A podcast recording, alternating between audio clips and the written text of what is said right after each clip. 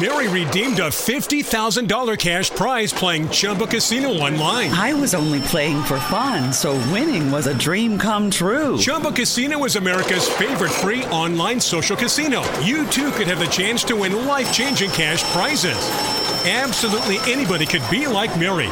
Be like Mary. Log on to ChumboCasino.com and play for free now. No purchase necessary. Void where prohibited by law. 18 plus terms and conditions apply. See website for details. The voice in the preceding commercial was not the actual voice of the winner. Une des composantes de la démarche scientifique, c'est justement euh, la description ou la proposition d'une hypothèse. Donc, ce cours euh, se concentre sur comment on construit, euh, puis quelles sont les étapes pour euh, énoncer une hypothèse? Euh, donc, le plan court est très simple pour cette semaine. On va commencer avec euh, comment est-ce qu'on formule et puis comment est-ce qu'on énonce une hypothèse. Prochain cours va porter sur la recension des écrits. Alors, aujourd'hui, alors, simplement pour vous donner un petit aperçu qu'au au tout début, on avait vu dans la démarche scientifique que euh, souvent, on commençait avec une idée de recherche. Alors, euh, pour décortiquer un peu, puis pour décomposer un peu euh, le cheminement entre l'idée de la recherche et la formulation des hypothèses, vous voyez à l'écran qu'il y a des petites étapes intermédiaires, disons. Alors, après avoir eu une première idée de notre idée de recherche, ce qu'on veut souvent faire, c'est euh, aller voir, euh, faire une première recension des écrits préliminaires. Alors, euh, ça pourrait être aussi simple que sur Google pour voir, OK, mais c'est quoi les mots-clés, ainsi de suite. Après qu'on a fait une recension, soit sur Google ou dans les journaux scientifiques aussi, après qu'on a vu un peu qu'est-ce qui se passe, on va porter, on va arriver à une hypothèse préliminaire. Alors, une fois qu'on a une hypothèse préliminaire, c'est un peu comme une hypothèse de travail. C'est-à-dire que c'est une hypothèse sur laquelle on va euh, initier notre travail et puis sur laquelle on va probablement apporter des modifications. Donc, euh, c'est notre formulation préliminaire. Une fois qu'on a une bonne formulation préliminaire d'une hypothèse, là, on va aller faire le vrai travail de la recension des écrits, où ce qu'on va creuser euh, un, peu plus, ben, un peu plus creux dans les articles scientifiques. On va aller peaufiner vraiment notre hypothèse pour arriver à notre formulation, disons, formelle ou quasi finale de notre hypothèse. Alors, c'est important de euh, réaliser que la formulation des hypothèses se fait, c'est un processus itératif, dans le sens que on veut commencer avec une idée, tester notre idée, voir est-ce qu'on peut peaufiner notre idée, l'améliorer, revenir à l'idée de recherche. S'il faut changer l'idée de recherche, on change l'idée de recherche, euh, pour ensuite là continuer. Alors, c'est une interaction entre euh, ce qu'on pense, nos opinions, nos préférences, et puis la réalité de, des faits scientifiques, ainsi que la formulation des hypothèses. ce à quoi que je à quoi je veux euh, que vous pensez, c'est euh, juste à cause que vous avez une idée dans votre, euh, dans votre du début, elle peut, changer, puis elle devrait changer. Elle devrait euh, être améliorée avec le fait que vous, accumulez d'autres informations, que vous allez chercher d'autres informations qui viennent peaufiner. Euh, euh, ce à quoi aussi je veux vous faire réaliser, c'est que rappelez-vous qu'on veut éviter le biais de confirmation. Alors, j'ai parlé dans un des premiers cours que les humains, on a ce biais de confirmation. Alors, souvent, ce qu'on va faire, c'est qu'on va arriver avec une idée de recherche, on va, on va concevoir une hypothèse préliminaire, une idée préliminaire de ce qu'on pense prouver ou démontrer ou tester et puis, euh, on va s'arrêter là. Euh, et puis ça, c'est effectivement un exemple typique du biais de confirmation. Je pense que toutes les chaises sont bleues. Alors, je vais simplement compter les chaises bleues dans mon bureau. Ah! Il y en a une. Bon, j'ai raison. Alors, vous voyez comment est-ce qu'il y a un gros problème avec cette hypothèse. Alors, les hypothèses ils, vont évaluer, ils peuvent évoluer. Euh, donc, euh, c'est tout à fait, ça fait partie d'une méthode euh, rigoureuse en recherche. Donc, pour revenir à la définition d'hypothèse, c'est une déclaration ou prédiction empiriquement testable sur la relation entre au moins deux variables qui peuvent être mesurées objectivement. Donc, on a vu dans le, dernier cours que ces deux variables, c'est la, variable indépendante et la variable dépendante euh, qui peuvent être mesurées objectivement. Alors, euh, ce sur quoi on veut s'attarder maintenant, c'est, OK, disons que je choisis ma variable indépendante et ma variable dépendante, mes deux variables qui peuvent être empiriquement testés. Euh, là, qu'est-ce que je fais pour euh, les rendre, euh, pour, les amener à les mesurer objectivement? C'est la raison d'être des hypothèses. Les, hypothèses définissent et concrétisent notre définition de nos variables indépendantes et dépendantes et opérationnalisent nos variables indépendantes et dépendantes. Donc, le processus, la formulation des hypothèses euh, procède en deux étapes très importantes. Premièrement, on doit opérationnaliser nos variables. Rappelons-nous que l'opérationnalisation est essentiellement une description, puis on concrétise exactement ce qu'on veut dire par meilleur pour la santé, qu'est-ce qu'on veut dire par estime de soi, ce qu'on veut dire par euh, euh, euh, dépression. Alors on va concrétiser, on va dire, on va utiliser ce cette définition de l'estime de soi et on va l'évaluer, on va la mesurer avec cette échelle d'estime de soi, échelle la 10 énoncée de Rosenberg.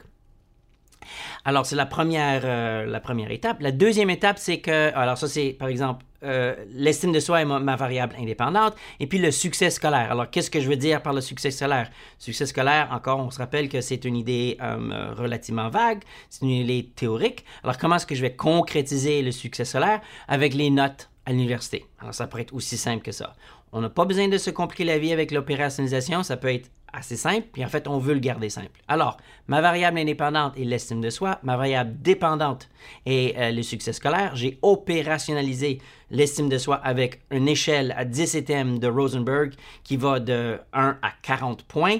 40 étant une très très forte estime de soi, et puis 1 qui est euh, quasiment défoncé. Et puis le succès scolaire qui est euh, sa, moyenne, sa moyenne cumulative.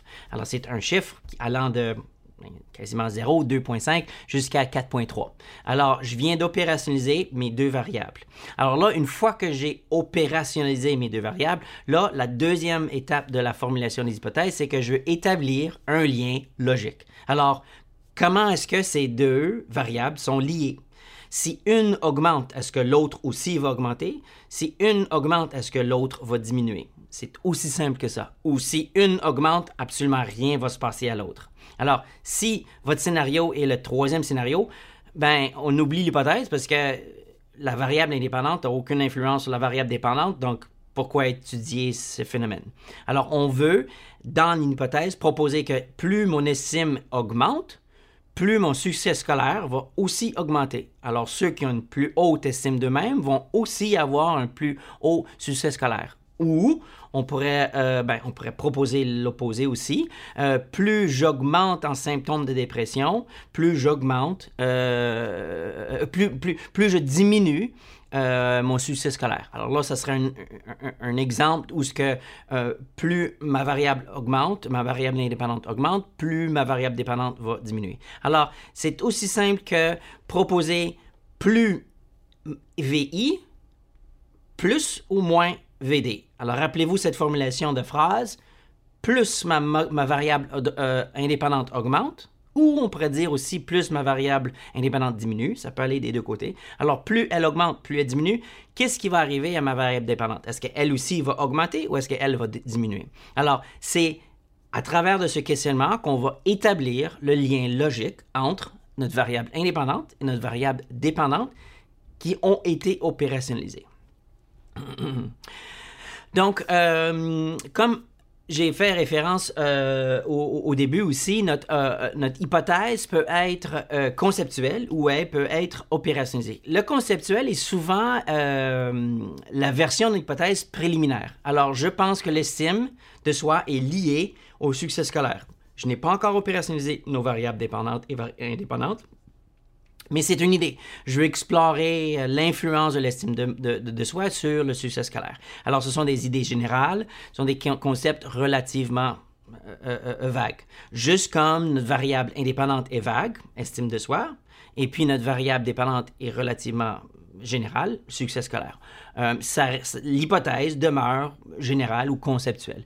les recherches ne peuvent pas exister seulement dans le concept. Dans le concept, on doit les opérationnaliser. Alors, une fois qu'on a une idée générale, on va aller creuser dans la littérature, voir comment est-ce qu'on mesure l'estime de soi, euh, comment est-ce que l'estime de soi peut avoir une influence sur le succès scolaire, comment est-ce qu'on mesure le succès scolaire, ainsi de suite. Une fois qu'on a fait cette recherche, là, on arrive un peu, à, on, s'approche à une hypothèse qui est opérationnalisée, où on définit notre VI, on définit notre VD, et puis euh, on définit le, lien entre nos deux euh, variables euh, indépendantes et dépendantes.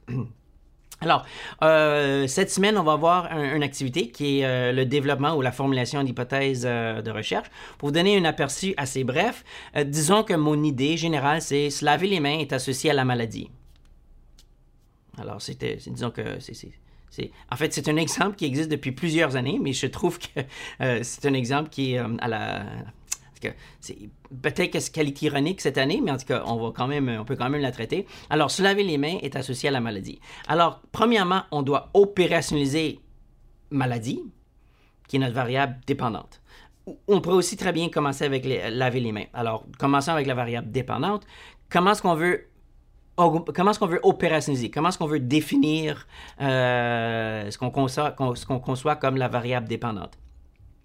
Là, c'est vraiment euh, libre à vous à, à une définition logique et convaincante euh, pour le lecteur ou pour, euh, la personne à qui vous allez livrer le message. Alors, par exemple, on peut mesurer la maladie par la fréquence de symptômes de rhume.